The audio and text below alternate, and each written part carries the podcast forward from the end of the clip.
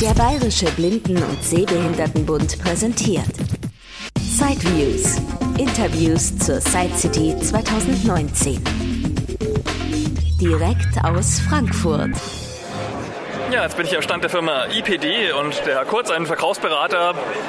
Wir wollen jetzt uns zusammen mal das, äh, oh Gott, Q-Braille XL anschauen. Genau, von der Firma Hims. Hallo ein HIMS-Produkt, erstmal. ja, Genau. ein HIMS-Produkt aus Südkorea, also mal wieder, so wie die Polaris-Geräte auch. Oder was gibt's noch? Braille Edge, das war doch bisher eigentlich immer die Braille Edge? 40er-Zeile, ne? Ja, die, das ist richtig, wobei das Braille Edge an sich jetzt nicht mehr entwickelt wird. Das heißt, ähm, man könnte eigentlich sagen, der Nachfolger oder einer, einer der weiteren Geräte, die es jetzt gibt, ist das Q-Braille, ähm, was eben dementsprechend die Firma Hims jetzt auf den Markt gebracht hat. Okay, dann versuchen wir das zu beschreiben. Also es liegt gerade in der Tasche vor uns.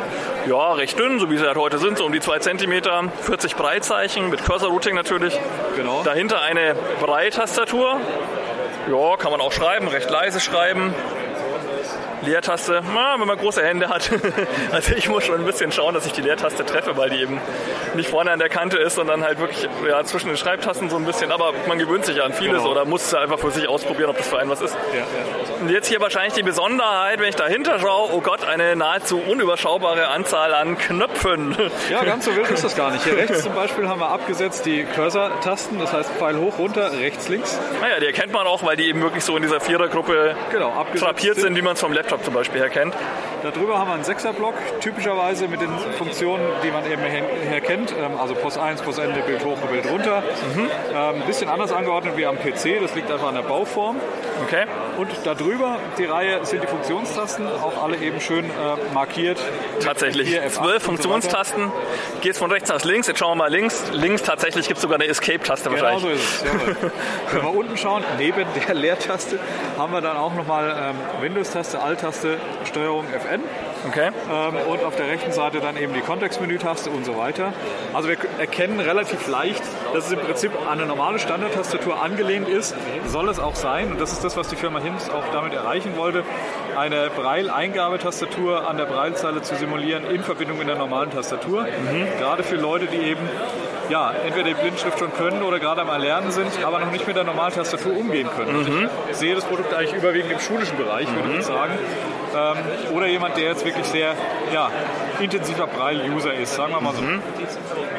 Also ich könnte jetzt hier Alt F4 eben drücken, indem ich mir hier die tatsächliche Alt-Taste suche. Ich muss da nicht irgendwas lernen, wie drücke ich jetzt unter JAWS, wie simuliere ich dann eine Alt-Taste, sondern kann hier wirklich mir die Alt-Taste suchen und eben auch habe tatsächlich zwölf Funktionstasten, wenn ich ein Fenster zumachen will. Ich finde also sowohl für Alt als auch für die F4-Taste einen Knopf und kann die wie auf einer Normaltastatur quasi dann drücken. Ja, wenn ich jetzt was schreiben wollte, muss ich allerdings halt wieder, wenn ich jetzt Tante Bertha eine E-Mail schreiben wollte, muss ich dann wieder auf die Breitastatur natürlich zurückgreifen, weil eben dann doch keine vollwertige Tastatur eingebaut ist. Klar, sonst wäre das Gerät natürlich auch sehr viel größer, wenn ich da jetzt eine komplette Tastatur mit allen Buchstaben unterbringen müsste. Genau so ist es, jawohl.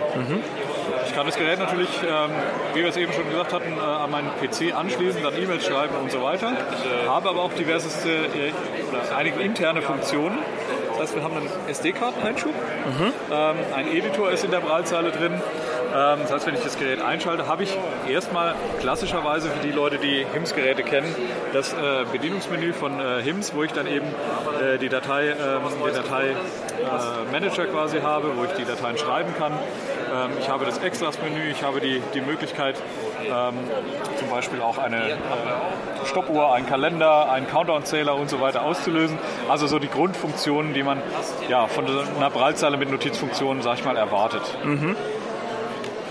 Darüber hinaus haben wir noch eine Bluetooth-Schnittstelle natürlich. Da haben wir links auch einen, äh, oben, äh, oberhalb der Tab-Taste dann einen separaten Knopf, der eben diese Bluetooth-Verbindung und das Wechseln auch der Bluetooth-Verbindungen ermöglicht. Ähm, sodass ich dann auch äh, mehrere Geräte gleichzeitig äh, koppeln kann und dann eben hin und her springen.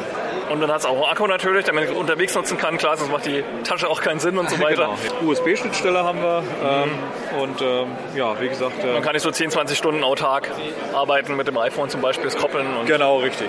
Das ist ein weiterer äh, Punkt. Also das heißt, ich kann es mit dem iPhone oder auch anderen Android-Geräten zum Beispiel koppeln und eben die Geräte damit nutzen. Und die internen Texteditor-Funktionen habe ich wahrscheinlich irgendwo eine SD-Karte eingebaut oder sowas, auf das dann. Ist auf der rechten Seite ein SD-Karten-Einschub. Da ist Okay. jetzt gerade keine SD-Karte drin, aber da kann man jederzeit eine reinstecken. Aber in voller Größe auch. Man muss jetzt nicht mit Micro-SD rumfummeln, Genau. sondern kann wirklich.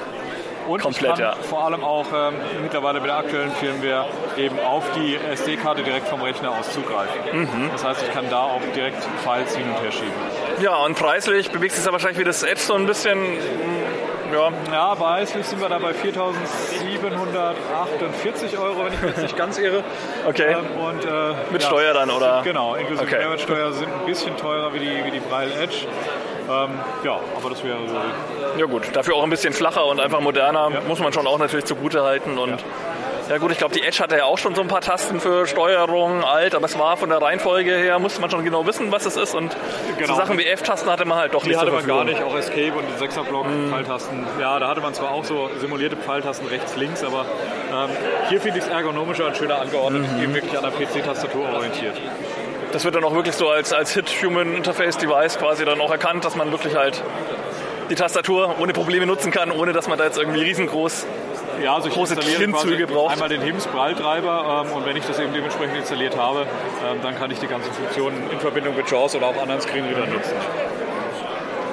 Und Sie vertreiben jetzt äh, exklusiv IPD oder gibt es wahrscheinlich auch bei anderen Händlern, die halt HIMS-Produkte haben? Gibt es auch bei anderen Händlern. Wir haben jetzt, wie gesagt, heute einen Gemeinschaftsstand mit der Firma HIMS zusammen. Mhm. Also sind auch hier am Stand ähm, und äh, haben die jetzt seit kurzem im Sortiment. Ähm, Mhm. Ja, Die heißen jetzt eigentlich auch ein bisschen anders, oder? Irgendwie mit selber Stand in der Ausstellerliste. Das ist dann auch wieder so eine- ja, das ist richtig. Ähm, ja, Selvers, HIMS, Selvers. Ja, ich, ja, genau. Immer wieder neue Begriffe. Genau. VFO, äh, Whispero, Whispero, keine Ahnung. genau das so ist ist irgendwie, es. aber auch HIMS hat sich gedacht, okay.